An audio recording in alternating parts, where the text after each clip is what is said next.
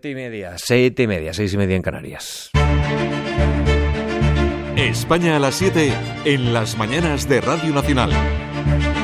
Íñigo Alfonso. ¿Qué tal siguen? Es lunes, es 4 de marzo. Esta mañana vamos a conocer los datos de paro y de afiliación a la seguridad social del mes de febrero. Y aunque no ha llegado aún la primavera, cuando el mercado laboral comienza a cosechar mejores resultados, dice el gobierno que se esperan datos positivos. Elena Llanes, buenos días. ¿Qué tal? Buenos días. Veremos si febrero corrige las cifras de enero. 2024 empezó con 230.000 afiliados menos a la seguridad social y 60.000 parados más. Y mirando la serie histórica, se pueden augurar datos positivos. De hecho, en febrero, desde 2014, siempre han subido las afiliaciones. En lo relativo al paro, los datos son más variables. Este año, la Semana Santa, que está a la vuelta de la esquina, puede impulsar la creación del empleo. Las incógnitas las despejamos a las 9 de la mañana cuando se publiquen esos datos. Partimos de 20 millones 60 mil afiliados y 2,7 millones de desempleados. Y en el Congreso de los Diputados, el Partido Popular registra la petición formal de dimisión de Francina Armengol como presidenta de la Cámara. Pide el PP que esa dimisión sea inmediata por su presunta relación con el caso Coldo durante su etapa al frente del gobierno balear. Consideran los populares que el hecho de que el Ejecutivo de la ahora presidenta del Congreso comprara esas mascarillas defectuosas inhabilita a Armengol para seguir ocupando ese puesto. Los populares formalizan ese paso adelante en su ofensiva contra el gobierno a cuenta de lo que insisten en llamar el caso Sánchez. Miguel Tellado, portavoz parlamentario del PP. Este no es el caso Coldo, esto no es una anécdota, esto no es ni siquiera el caso Ábalos, esto es el caso Sánchez.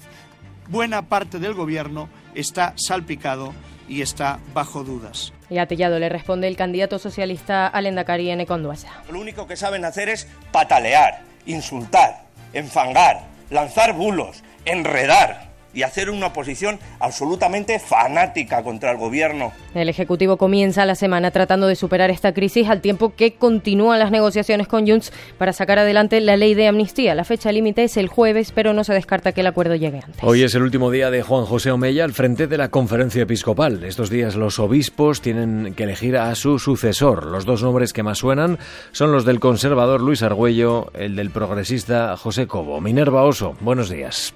Buenos días. Hoy acaba una etapa liderada por el cardenal Omeya, que dará su último discurso como presidente de la conferencia episcopal. Mañana conoceremos quién será el encargado de llevar las riendas de la Iglesia española en los próximos cuatro años.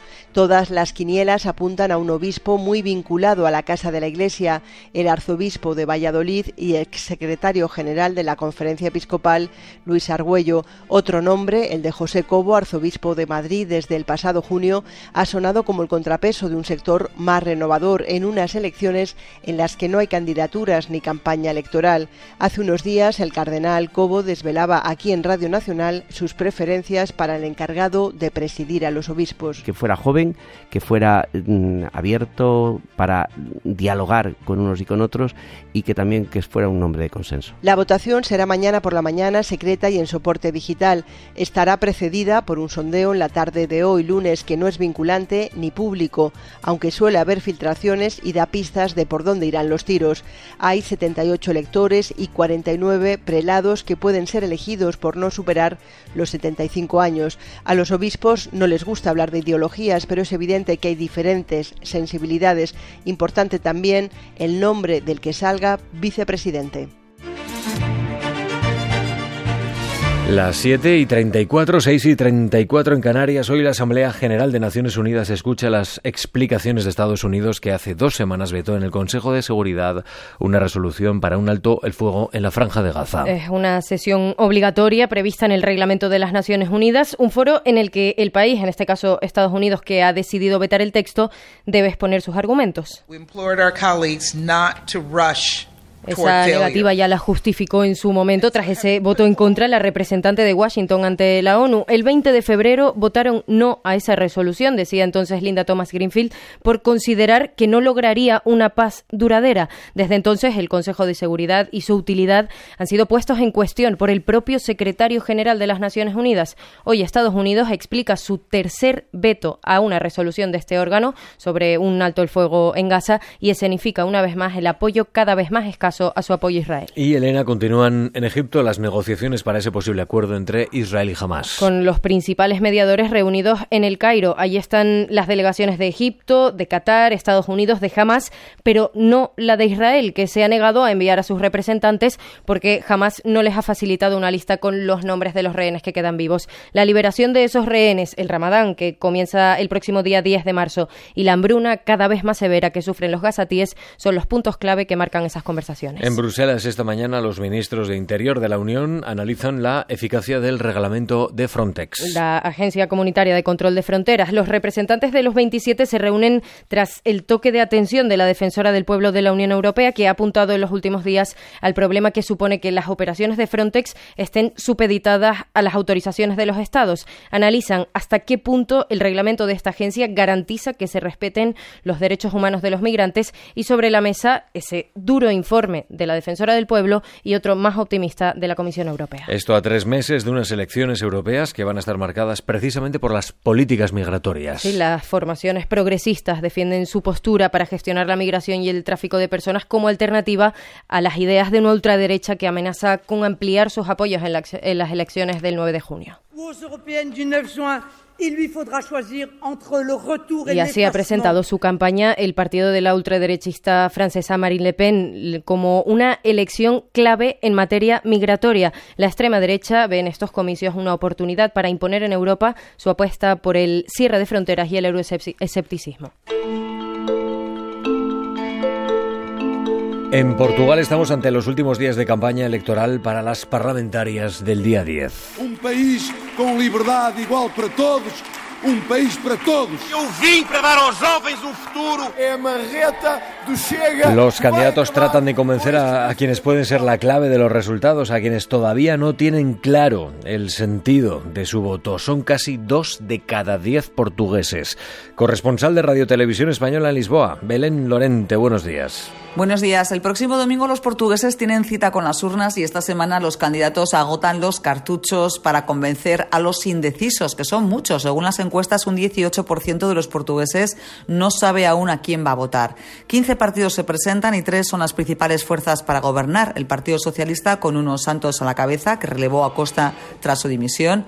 Luis Montenegro, que agrupa a las fuerzas conservadoras. Y la ultraderecha del Chega, de André Ventura, que confía en llegar al gobierno. Los sondeos no dan mayorías claras, pero sí una subida de la extrema derecha, así que está todo muy abierto y todo voto suma. Ayer el presidente Marcelo Rebelo, que votó de manera anticipada, hizo también un llamamiento a la participación.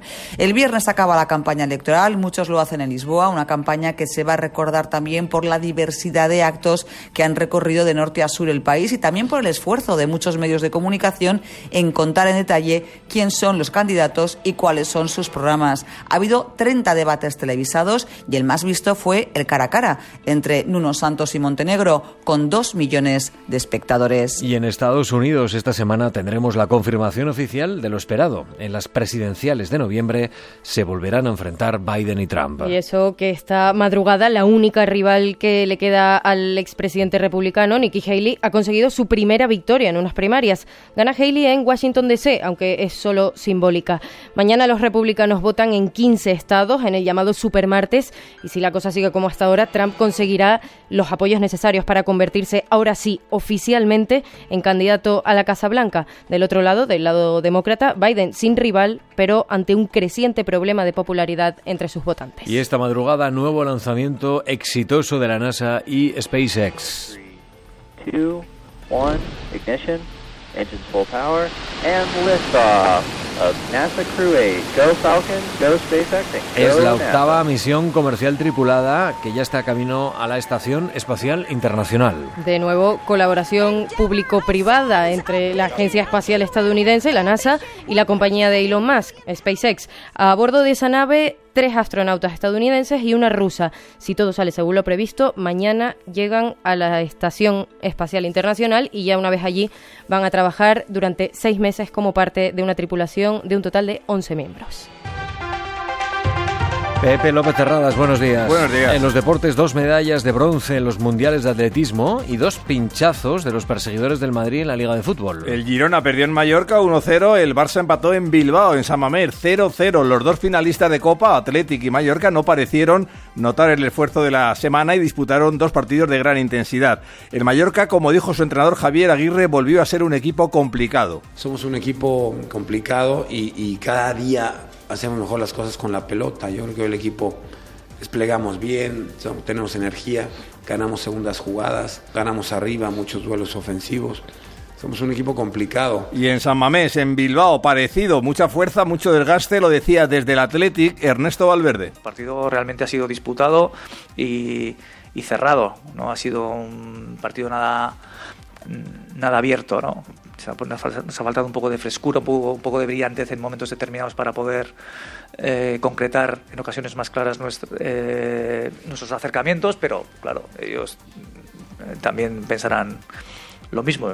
A falta de 11 jornadas, el Madrid, que el sábado empató en Valencia, mantiene la distancia con el Barça y la aumenta con el Girona. 8 puntos con el Barcelona, 7 con el Girona. Xavi Hernández, anoche en San Mamés. El vestuario está afectado cuando no gana y además sabiendo que era una oportunidad eh, muy buena hoy, ¿no? ¿no? La palabra quizá no es ambición, sino de alguna manera creer más en lo que estábamos haciendo, ¿no? que había salido muy bien en los últimos partidos. ¿no? De John y Pedri se lesionaron en el tobillo el primero, en el muslo el segundo, los dos pueden ser baja para las próximas semanas. Y en los otros encuentros del domingo, el Atlético de Madrid le ganó 2-1 al Betis y el Villarreal goleó al Granada 5-1. Hoy Osasuna a la vez. En segunda, lo más destacado, en la parte alta, la victoria de Leibar en Leganés 2-0 que sitúa en puesto de ascenso directo a Leibar a un punto del Leganés, que a pesar de la derrota sigue líder. También llamativa la derrota del Zaragoza en casa 0-1 ante el colista Amorebieta. Hoy Elche Albacete. En los mundiales de atletismo en pista cubierta, por la mañana bronce para Teresa Peleteiro en triple salto. Teresa Peleteiro que pasó por tablero deportivo con Manu Martínez. 14.75, la marca que te vale ese bronce mundialista. Y no sé si también es un poco un acicate para seguir precisamente pensando en el verano. Este año lo más importante son los Juegos, pero había dos paradas muy importantes antes y, feliz de poder estar aquí y sobre todo pues en esta forma, ¿no? Y por la tarde, Fátima de Amé, bronce en longitud con un salto de 6 metros 78 centímetros. Y además, tenis, partido de exhibición en Estados Unidos, en Las Vegas, Nadal, Alcaraz, Javier de Diego. Buenos días, el murciano se llevó la exhibición en un ajustado final y tras remontar la primera manga que se anotó Nadal por 6 a 3. Carlitos remontó la segunda ganándola por 6 a 4 para llevar la decisión del partido al super tiebreak en el que Rafa llegó a salvar 5 bolas de partido antes de caer por 14 a 12 en la muerte súbita después de dos horas de encuentro. A Rafa se le vio muy entonado por momentos, sobre todo con su derecha. Ahora a Indian Wells, a California, aquí al lado de Las Vegas, donde comienza el primer Master 1000 de la temporada. Rafa debuta el próximo jueves, Carlitos no lo hará hasta el sábado, el sorteo hoy lunes.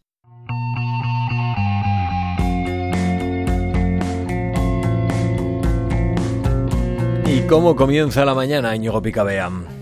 Empecemos el día con historia, con la historia de Salvador Puig Antic, ejecutado hace 50 años en la cárcel modelo de Barcelona, y con la historia de Keith Lamar, en el corredor de la muerte de una prisión de Ohio con fecha de ejecución el 13 de enero de 2027. Dos historias que la música va a conectar pasado mañana.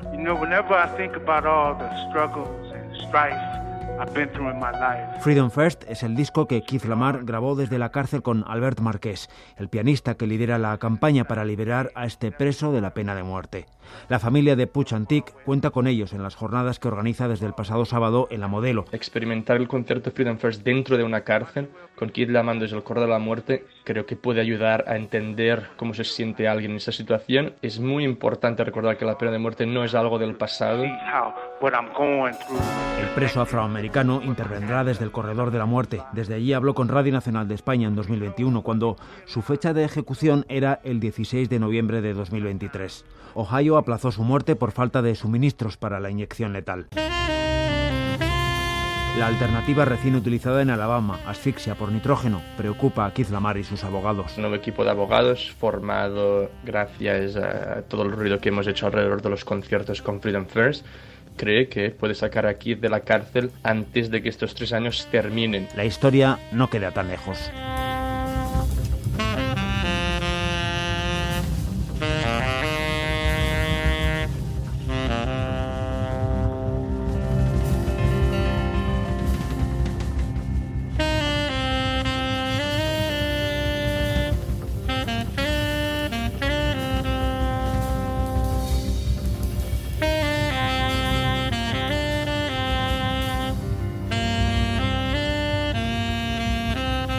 Gracias Íñigo. Las 8 menos cuarto, las 7 menos cuarto en las Islas Canarias.